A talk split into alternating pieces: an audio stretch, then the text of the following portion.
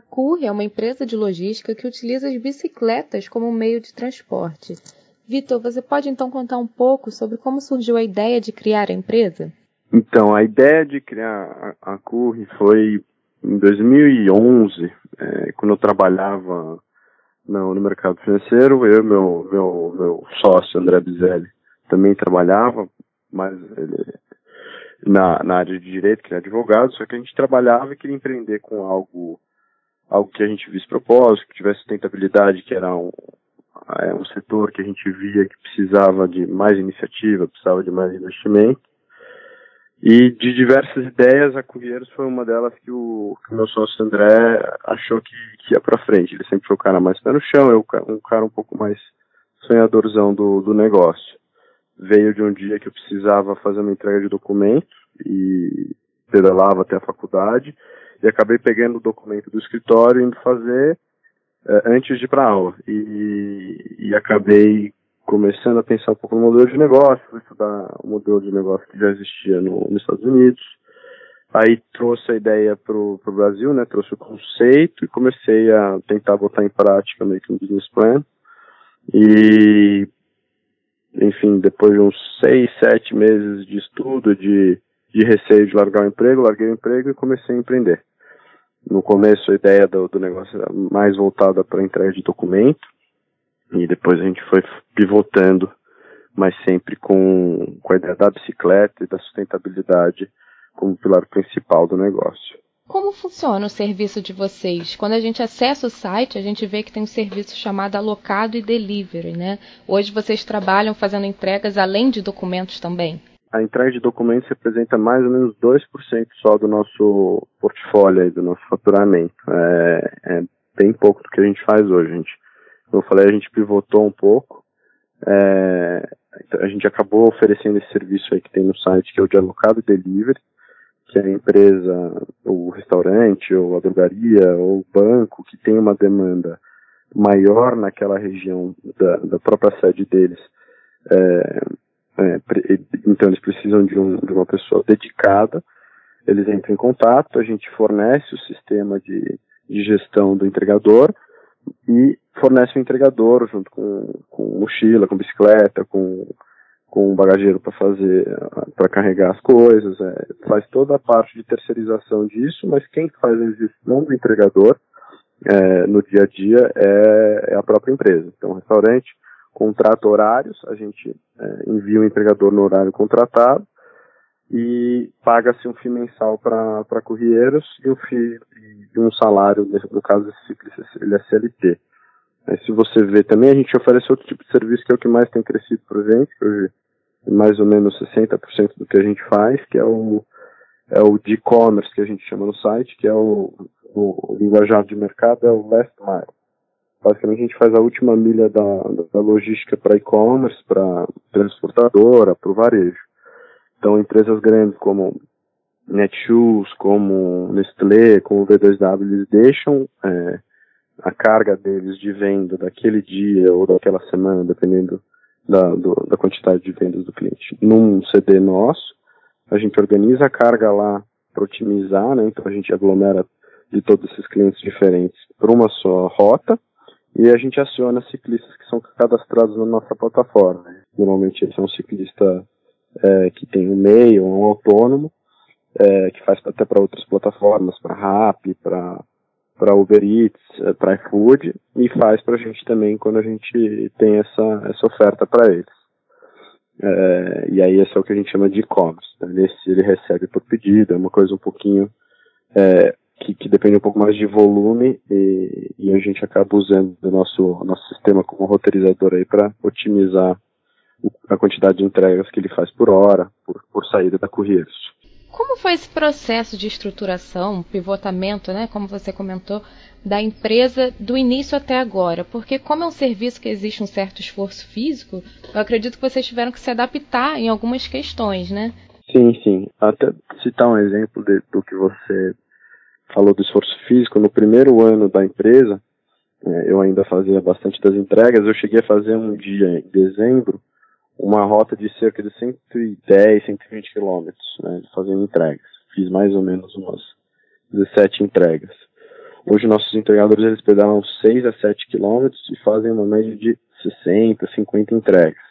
Então a gente acabou reduzindo um pouco a área que a gente atende e aumentando a quantidade de pedidos que a gente faz naquela área. A gente conseguiu fazer isso porque a gente acabou indo atrás de clientes maiores que tinham demanda maior naquela região. Então isso mudou bastante. A gente foi vendo, na verdade, aonde a bicicleta, além de ser é, é, sustentavelmente viável, porque ela é em qualquer região, mas economicamente falando, acabava que a gente perdia é, em relação à moto, em relação ao carro, se a gente se afastava muito, a gente fazia a bicicleta aí a distâncias muito maiores. E aí isso foi um fator determinante para a gente pivotar, então a gente viu que documento às vezes não funcionava, porque a gente até tinha, a gente tinha um, um a gente fazia, prestava um serviço legal, só que a gente não tinha uma oferta de entregadores muito boa.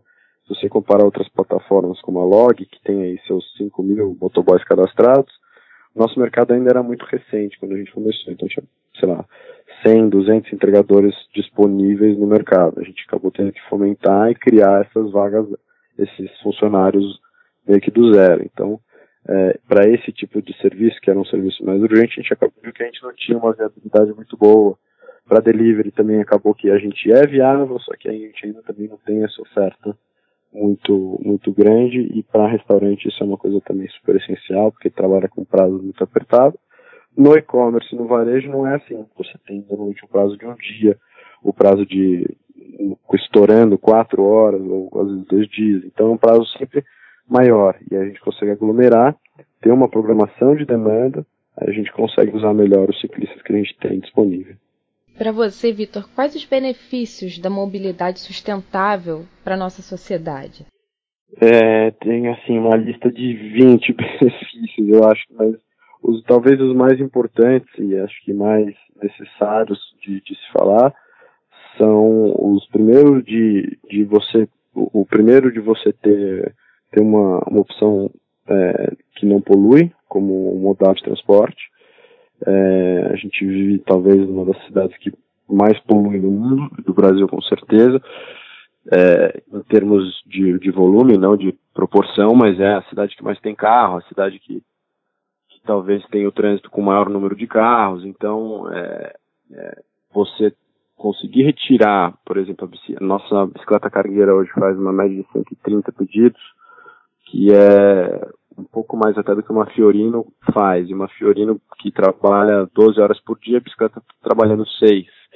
Então é, é, um dia inteiro de poluição de carro, dá mais ou menos aí seus 3 quilos de, de dióxido de carbono e monóxido de carbono por dia. Então é, pode parecer pouco, mas se você levar em conta a quantidade de carro que tem circulando para fazer entrega, é, a quantidade de dias que eles fazem entrega, que é sem parar, a logística não para, então é, é, algo bem significante. Então eu colocaria esse como fator principal né, da, da, sustentabilidade, que vai envolver a poluição, vai envolver a saúde tanto do cara que está fazendo entrega como da, da cidade em si, da qualidade do ar. É, aí um segundo fator que a gente conseguiu é, é, extrair a, a, faz um pouco pouco menos de tempo, né, que é o fator econômico. A bicicleta é mais barata, né, porque ela não tem uma manutenção cara, ela não ela não, não gasta combustível, ela tem um, um custo de produção menor, é, então a gente acaba conseguindo reduzir também o custo de frete, que é um baita problema hoje para os e-commerce que investem dinheiro, investem dinheiro e acabam ficando ainda no, no prejuízo, muitas vezes por conta do frete. E aí isso também influencia na qualidade e na recompra naquele site, o custo que ele gasta para trazer o, o cliente de volta. Então, a gente conseguiu ter um frete que não só é sustentável, como ele é mais barato do que o, o frete de carro e moto atual, e ele tem uma qualidade superior no sentido de é, nível de serviço, que a gente sempre cumpre o prazo que a gente, que a gente se propõe a, a entregar. É, isso a gente consegue fazer porque as nossas bases, os nossos CDs que a gente aglomera, essas cargas, ficam muito próximos ao destino de entrega final. Então a gente aglomera sempre é, em, em, postos avançados pequenos, pequenos galpões ou pequenas garagens com a segurança adequada, e a gente faz um último tiro curto de bicicleta, que faz com que a gente consiga ser bem mais é, econômico e eficiente nessa, nessa última milha. Você vê esse mercado sustentável, né? Esse novo jeito de fazer logística aqui no Brasil? É um mercado que tem ganhado mais espaço? O interesse por parte da população vem aumentando? Eu vejo não só como, como essencial, mas vejo que ele é crescente também, especialmente para é, estando dentro dele, dentro e, e digo até é, crescente dentro de, do próprio cliente enxergar o valor disso ao longo, disso ao longo do tempo. É, a gente tem como, por exemplo, a, a, como exemplo a Netshoes, que, que é uma cliente nossa de longa data, que conforme ela foi mostrando para o cliente, que antigamente a gente às vezes não aparecia como uma opção de frete, a gente só era, é, a gente simplesmente aparecia o frete a gente pegava uma porção daquele frete no site, né? Então você ia finalizar a compra e estava lá entrega padrão, e dessa entrega padrão a própria Netshoes separava um pouco para vir para Correios.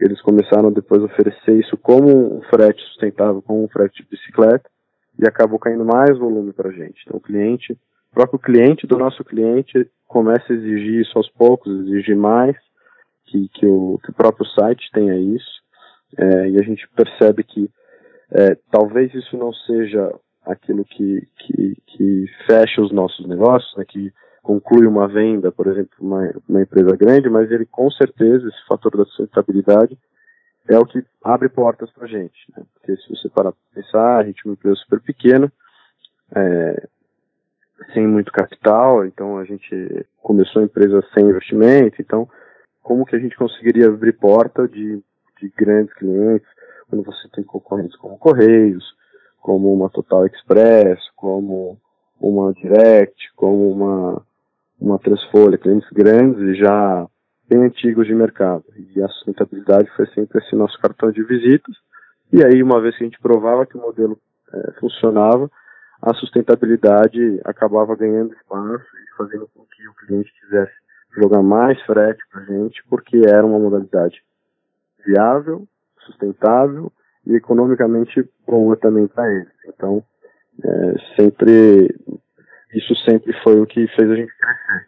Não só em termos de novos clientes, mas dos próprios clientes também. Acaba que você começa bem pequenininho, até de entender o que é o seu negócio, e ele, você vai ganhando uma porção maior de, de mercado dentro do próprio cliente. Para você, Vitor, quais são os principais desafios para a mobilidade sustentável aqui no Brasil? Acho que o desafio vai, vai sempre ser investimento, não só do setor privado, de empresas como a Curry é, investirem nisso, e, e, no mercado de ciclista, e, e, no mercado da bicicleta, né, desenvolver um pouco o que a gente tem hoje de opção de bicicleta de carga, bicicleta de, de, de entrega, mas também bastante do, do, do poder público, de investir em estrutura, investir em educação, então um próprio motorista também na hora que estiver tirando carta saber como lidar com o ciclista, saber que isso é uma realidade do trânsito agora, ele tem que dividir esse espaço.